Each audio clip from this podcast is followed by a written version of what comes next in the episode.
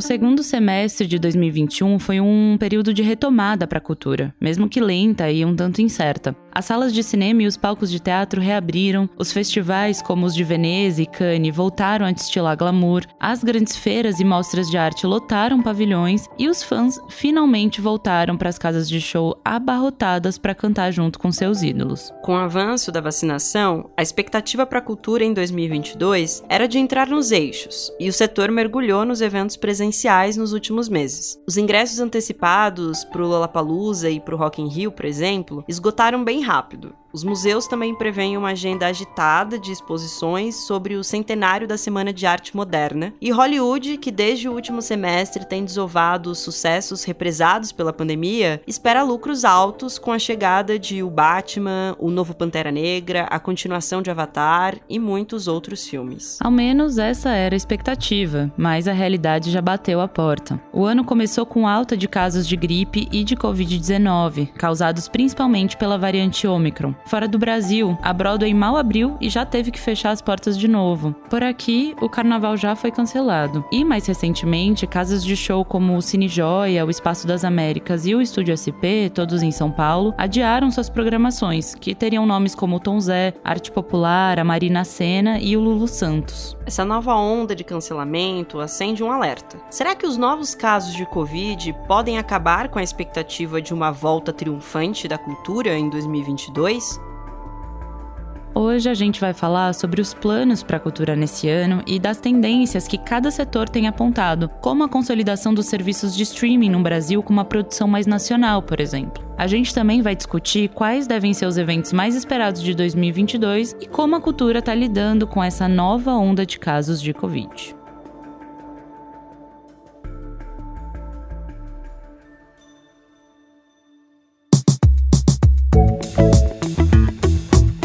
Você está ouvindo o Expresso Ilustrada, o podcast de cultura da Folha, com episódio novo toda quinta às quatro da tarde. Eu sou a Marina Lourenço. Eu sou a Carolina Moraes e a edição desse programa é da Natália Silva, a DJ Natinha, que foi a DJ mais tocada de 2021. E não esquece de começar o ano seguindo o Expresso na sua plataforma preferida para não perder nenhum episódio de 2022.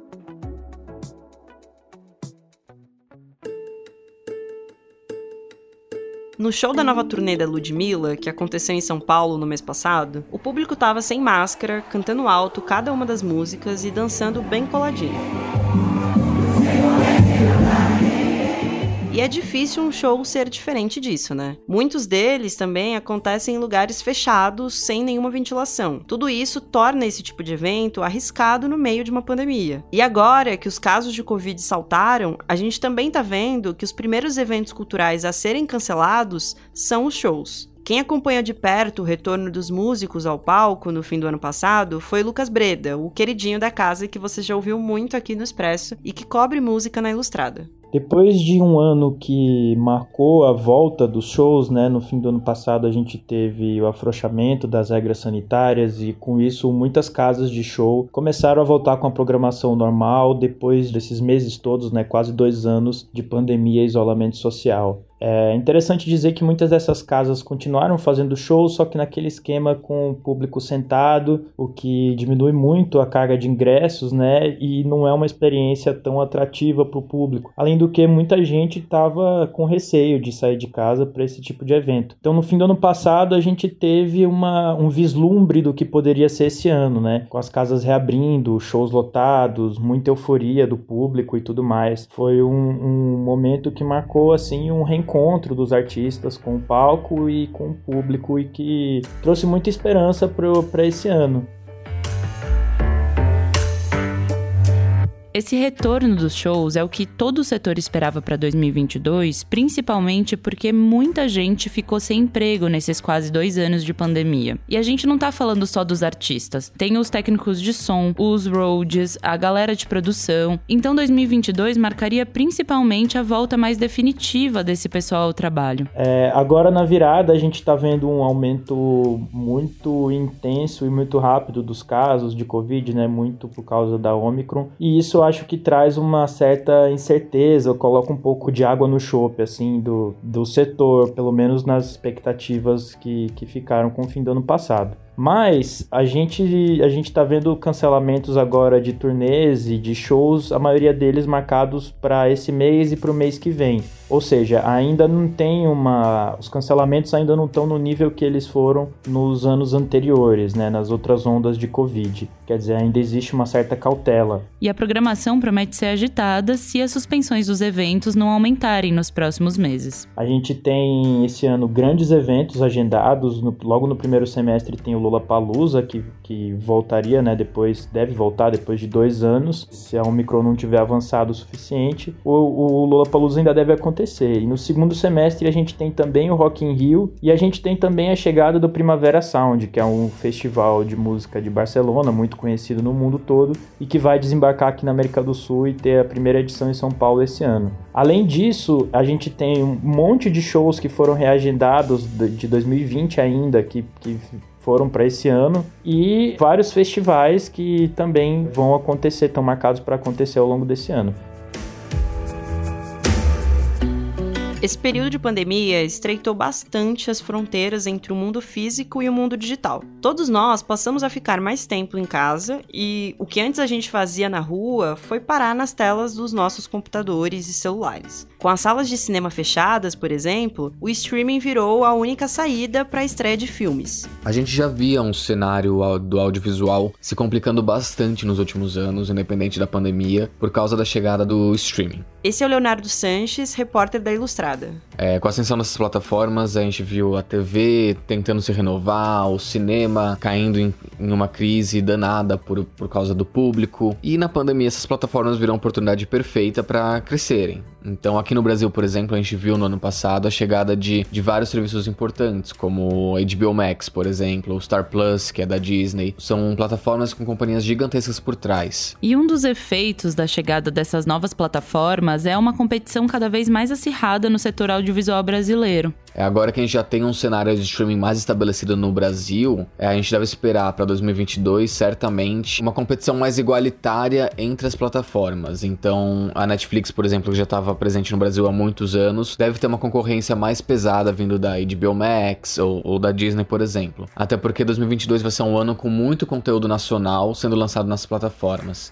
Agora, é como se não bastasse encaixar o Brasil em novos produtos para inglês ver, digamos assim. Eles devem ir de encontro ao brasileiro, seus hábitos e suas preferências. Essa movimentação, aliás, levou uma série de figurões da TV para os serviços de streaming. Isso também meio a uma demissão em massa na Rede Globo, né? Foi o caso do Lázaro Ramos, que vai lançar um musical pela Amazon Prime nesse ano, da Camila Pitanga, que foi para HBO Max, e até da Ingrid Guimarães, que também foi foi para Amazon Prime Video. E se no streaming a gente pode esperar grandes produções nacionais vindo por aí, no cinema a gente deve ver em 2022 muitos blockbusters. Alguns deles ainda é, são coisas que foram adiadas por causa da pandemia e que vão estrear só agora. É, então a gente tem, por exemplo, o novo filme do Batman com o Robert Pattinson. Medo é uma ferramenta. Quando essa luz está no céu, não é só um chamado. É um aviso. A gente tem o novo Doutor Estranho, a gente tem novo Top Gun, o novo Jurassic World. É um monte de novo, novos, porque é isso. A gente vive num, num mundo de universos compartilhados. Então a regra é em Hollywood meio que virou reciclar conteúdos que o público já ama. A gente tem o novo Missão Impossível, o novo Homem-Aranha no Aranha Verso, o novo Pantera Negra. E finalmente, vamos ver, né? Porque esse filme foi adiado tantas vezes, independente da pandemia, que eu já nem sei se ele existe mesmo, se é um delírio coletivo. Mas a gente vai ter a sequência para Avatar do James Cameron. E além desses blockbusters, 2022 é também um ano que promete abrir bons espaços para as produções de porte médio e pequeno. Isso porque se espera que finalmente o calendário de estreia se normalize e fique mais fluido esse lançamento de filmes que ficou bastante represado durante a pandemia. Por exemplo, filmes nacionais. A gente viu poucos filmes nacionais sendo lançados no ano passado porque existia esse temor de que se o público fosse sair de casa, ele sairia de casa para ver o lançamento hollywoodiano do momento. Então agora em 2022 a gente já vai ter em janeiro, por exemplo, Eduardo e Que foi adiado várias vezes. Então, eu acredito que, que vai ser um, um ano para que a gente continue desovando essas estreias que foram represadas pela pandemia e que o calendário se normalize. E mesmo que os festivais de Cannes e de Veneza tenham esbanjado glamour em 2021, os cinéfilos provavelmente vão ver eventos locais, como a Mostra Internacional de São Paulo, adotando um modelo híbrido, ainda que privilegiem as salas de cinema.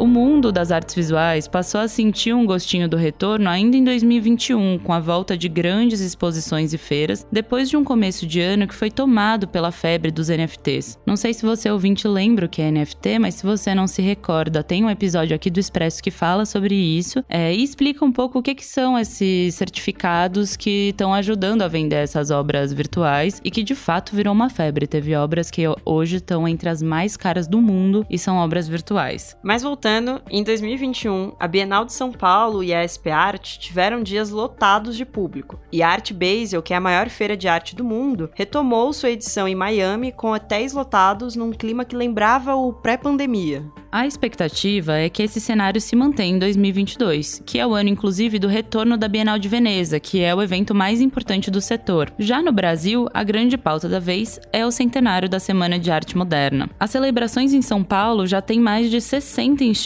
envolvidas, e elas vão desde uma experiência imersiva na obra do Cândido Portinari até mostras de artistas como a Adriana Varejão e o Abdias Nascimento, que dão conta também de pautas decoloniais. O Henrique Artuni, que é repórter da Ilustrada, escreveu uma reportagem sobre o que a gente quer esperar da cultura em 2022. E ele explicou como essa programação para o centenário da Semana de 22 é tão diversa. O que eu acho mais interessante dessa programação é que ela está realmente tentando olhar para os dois lados da moeda, né? Ao mesmo tempo que a gente tem aí como o Museu da Imagem e do Som está planejando uma exposição imersiva, né, da obra do, do Cândido Portinari. Acho que deve ser super interessante, assim, considerando que o Mi sempre faz algumas é, exposições, instalações mais fora da caixinha, né? Acho que é, quem lembra aí do período pré-pandêmico já deve ter visto algumas exposições bem legais de cineastas, exposições de quadrinhos é, recentemente que eram bem, bem ricas, né? E eu imagino que o fator digital, né, vai trazer para esse lado da, da, exposição interativa e imersiva uh, algo bem interessante, mas ao mesmo tempo que a gente vai ter apresentações da Orquestra do Teatro São Pedro,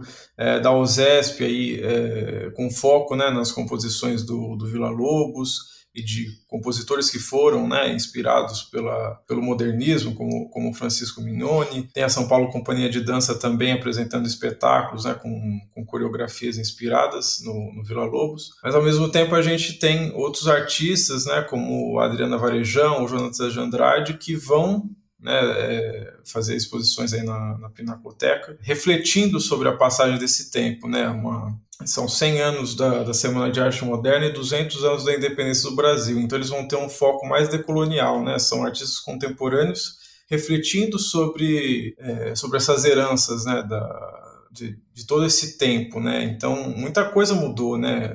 De, de analisar as obras de Vila Lobos, Mário de Andrade, Tarsila do Amaral, tem coisas que de certa forma é, ficaram datadas frente a, a outros debates que a gente tem hoje, mas que ainda podem ser né, recuperadas e reencenadas, enfim, tem vai ser realmente um ano dedicado muito a isso, né? Especialmente aí na na área de artes plásticas e, e, de música deve ser uma coisa que vai dominar realmente a, a, programação. A Semana de Arte Moderna também vai ser um dos principais temas do mercado editorial, com dezenas de livros que revêem o que foi o modernismo no Brasil. Quem contou o que deve chegar nas livrarias com esse centenário e com outras datas comemorativas importantes para a literatura foi o Walter Porto, que é repórter da Ilustrada. Já agora em fevereiro a gente tem duas efemérides super importantes, dois centenários que é, vão acarretar em alguns lançamentos bem legais, como o, o primeiro deles é a Semana de Arte Moderna de 22, né, que vai trazer literalmente dezenas de novos livros para as livrarias brasileiras, tanto ensaios revendo o que a semana significou na, na história do Brasil, quanto novas edições e textos inéditos de grandes autores daquele movimento modernista, como Oswald de Andrade e Mário de Andrade, por exemplo.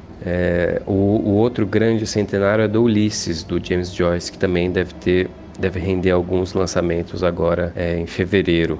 Uma outra data super importante para o mercado, mais para o fim do ano, é o centenário do Zé Saramago, o único Nobel de Literatura português, que em novembro ele completaria 100 anos. Ele morreu em 2010, né, mas completaria 100 anos é, esse ano e muitos livros vão ser editados e reeditados em, em comemoração a essa data. Uma parte da discussão sobre a Semana de 22, e isso tanto em exposições em museu quanto nos livros que o Walter mencionou, deve rever quem foram os atores envolvidos no modernismo brasileiro e debater esses movimentos à luz de pautas decoloniais. E essas discussões proliferaram no mercado editorial do ano passado e devem continuar aparecendo em 2022. Espera-se muitas novas obras com esse olhar anticolonial no, nesse próximo ano. Só citando de cabeça, estão é, confirmadas algumas novas obras de M. Serra, de Saidia Hartman e da Marie Condé, três autores que de formas diferentes abordam a questão do, do antirracismo e do, do anticolonialismo. Também um, um, autor essencial que vai chegar pela Companhia das Letras daqui a alguns meses é o Abdur Razak que é o último Nobel de Literatura, né, o, o autor nascido na Tanzânia, nunca tinha sido publicado no Brasil e o primeiro livro dele vai sair, chama Sobrevidas, vai sair no, no Brasil puxando uma, uma leva de outros lançamentos da companhia que comprou os direitos de publicação dele logo depois que ele venceu o Nobel. A companhia, aliás, também vai publicar o, o livro da jornalista Maria Ressa, que é, foi vencedora do Nobel da Paz, poucos dias depois do Gurna. O livro dela foi alvo de um leilão super disputado e a companhia também conseguiu comprar e deve lançar mais para frente esse ano. E enquanto outras áreas da cultura foram estranguladas financeiramente com a pandemia, esse setor começa 2022 animado depois de boas vendas no ano passado o mercado editorial ele tá numa onda animada, viu? Desde o final de 2020 já estava claro que o baque da pandemia com o fechamento das livrarias tinha sido um terremoto, mas tinha sido momentâneo. Ali os, as vendas das editoras se recuperaram é, em poucos meses e os números de 2021 eles rapidamente é, alcançaram os números de 2020 estavam muito próximos já do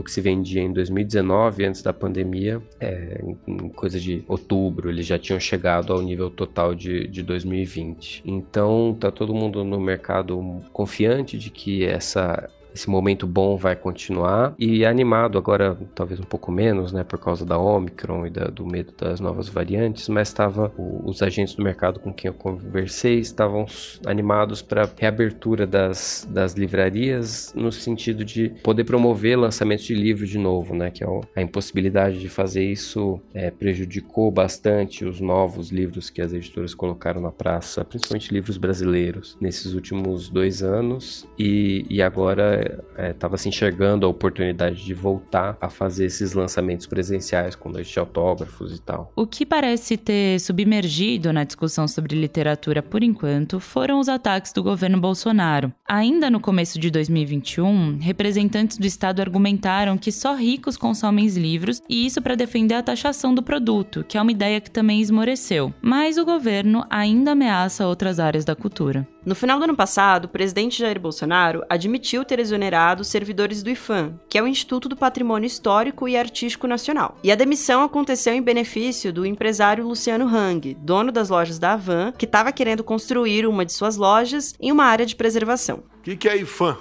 Um PH. Né? Explicaram para mim, tomei conhecimento, ripei todo mundo IFAM. Botei outro cara lá. O IFAM não é mais, não dá mais dor de cabeça pra gente. Já o secretário de Fomento e Incentivo Cultural, o André Porciúncula, que é um PM olavista, também afirmou no Twitter que planejava reduzir o teto da Lei Rouanet. Ele já veio dizendo que queria baixar em 50% o teto da Lei Rouanet, né? Que tem a ver com esse discurso de, de, de que eles falam muito, né? De, de, moralizar, entre aspas, a Lei Rouanet, né? Que é bem recorrente, porque parece que agrada bastante aquela base bolsonarista mais fiel. Esse é o Eduardo Moura, repórter da Ilustrada. O Edu disse que, embora o Porciúncula esteja falando em mudanças na Rouanet, isso pode ser só uma tática de alarde. A última vez que o governo é, anunciou uma redução de teto, né, ele falou em baixar para um milhão. É, esse teto, na verdade, se aplica a uma categoria bem específica, assim, sabe? Que é de microempreendedor individual. Então, é, parece que é mais alarde, aceno para a base do que enfim, consequências é, práticas, na verdade, né? O que pode, é, de fato, é, atravancar aí a, a lei Rouanet em 2022, como tem acontecido é, nos últimos anos, é muito mais do que é, uma redução de teto, é primeiro é uma criação de, de, um cenário de insegurança jurídica mesmo, né? Que é criado a partir dessas falas, né? E esses anúncios e a própria é, lentidão na aprovação de projetos, que é uma coisa que, enfim, os produtores culturais têm, têm reclamado bastante nesses últimos tempos. O desmonte na cultura parece generalizado, mas 2022 pode ser um ano com alguns alívios na política cultural. Quando se olha para Ancine, por exemplo, que atravessa uma longa crise, mas nesse fim de ano foi anunciado mais uma, uma nova liberação aí de financiamento para 2022 e já saiu o primeiro edital, né, que ele foi anunciado agora em dia, no dia 30 de dezembro, né? Ele vai abrir agora no final de, de de janeiro, agora de 2022. É um edital de, de complementação de orçamento de, de longa-metragem, né? E além disso, tá, estão previstos editais para distribuição, produção, e para longa, curta, é coisa de streaming, até jogos eletrônicos. Então, é, acho que temos aí alguns motivos para olhar o copo um pouco cheio, apesar da situação ainda poder ser considerada de crise na, na, na política cultural. Bom, é provável que 2022 ainda seja um ano com eventos adiados, com novas variantes de coronavírus e ofensivas do governo, que entra em campanha eleitoral. E mesmo que nem tudo seja flores, a gente ainda espera que a vacinação em massa e um controle da pandemia finalmente permitam a volta triunfante da cultura como ela deve ser, com salas de cinema, museus, teatros e shows lotados.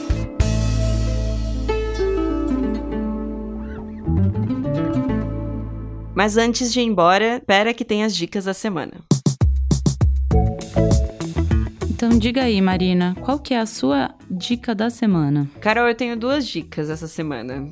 Primeiro eu queria começar indicando Euforia, que é uma série da HBO Max, e já estreou faz um tempo, né? A primeira temporada veio aí em 2019 e a segunda temporada tá chegando agora, né? Cada episódio vai ser exibido aos domingos na HBO Max. E é uma série muito legal, assim, é, eu gostei bastante. Fala sobre uma adolescente que lida com uma série de doenças psicológicas e ela tá num, num meio é, adolescente, né? Então ela passa por por várias questões ali também, amorosas, é, de incertezas da vida. Mostra também o grupo de amigos dela. É, eu acho que essa série retrata muito bem como é, a sexualidade, a juventude hoje em dia é, está mesmo, né? Por vários fatores. E eu achei maravilhosa, assim. É importante dizer que é uma série pesada, assim, né? Tem muitas cenas pesadas, tanto de violência, de sexo, ou uso e abuso de drogas, e inclusive ela é indicada para maiores de 18 anos. É, mas para quem curte drama, assim, vale muito a pena ver. E a minha outra dica é um canal de YouTube que eu é, já conhecia há um tempo, mas eu tenho maratonado bastante, assim, tenho assistido bastante, que é o Philosophy Que é um, é um canal britânico, então ele é em inglês. Ele é apresentado pela Abigail Thorne e é um canal de filosofia, como o próprio nome sugere. O que é muito legal é que cada, em cada vídeo ela traz algum tema uh, e explica isso com tanto fatos históricos, né, e filosóficos, sociológicos sobre aquela questão. Tudo isso de uma maneira muito lúdica, então sempre tem um cenário todo a ver com, com o tema uma, né, um figurino bem trabalhado, uma iluminação. E são vídeos, assim, muito legais, são vídeos longos, então para quem não curte muito vídeo longo, provavelmente não vai gostar, mas quem gosta de se aprofundar num assunto é muito legal, assim, porque tem muito aprofundamento mesmo. Enfim, é, acho que quem curte filosofia provavelmente vai gostar. Mas e você, Carol, o que, que você tem para indicar pra gente hoje? Bom, primeiro de tudo, eu queria dar boas-vindas à Marina, que muita gente já escutou aqui no Expresso, mas ela vem pra para ficar de vez. Agora ela toca aqui o podcast com a gente. Então deem as boas-vindas à Marina, achem ela lá no Twitter e deem boas-vindas a ela. Muito obrigada, muito obrigada, Carol. Uma honra estar aqui com você. Maravilhoso. Bom, mas a minha dica da semana é um dos últimos livros que eu li em 2021 e que eu adorei, de um autor chamado Danila Ferrier, que ele é, na verdade, ele é um autor haitiano-canadense, né? E ele é bastante famoso por um livro que chama Como Fazer Amor com um Negro Sem Ficar Cansado, acho que é essa a tradução. Mas eu li, na verdade, um romance que foi o primeiro dele lançado no Brasil, que chama País Sem Chapéu. E nesse livro ele narra a volta dele para Haiti depois de décadas no Canadá, né, vivendo na América do Norte, e ele narra esse reencontro com a língua, com os cheiros, com, enfim, tudo que que cria esse universo haitiano que é onde ele nasceu e cresceu, né? E aí é bastante interessante porque tem esse embate entre uma pessoa que já não é mais daquele lugar, mas que se vê absolutamente constituída por tudo que faz o Haiti o Haiti, né? E cada um dos capítulos do livro abre com um ditado haitiano e é bem interessante porque ele mantém ali a, a tradução, né? Mas logo no começo ele já fala que ele apresenta a tradução em francês e em português, que a gente lê em português, né? Mas ele apresenta essa tradução já sabendo que a gente nunca vai conseguir tatear o verdadeiro significado daqueles ditados, porque na tradução algo se perde. Isso também é uma forma de proteger a língua, né? E de proteger esses costumes. Mas enfim, é um baita livro, eu achei fantástico e tô louca pra ler outros dele, assim, principalmente esse que é o mais famosão aí, que também tem tradução em português. Os dois livros estão é, pela editora 34. E é isso aí, Marina, essa é a minha dica.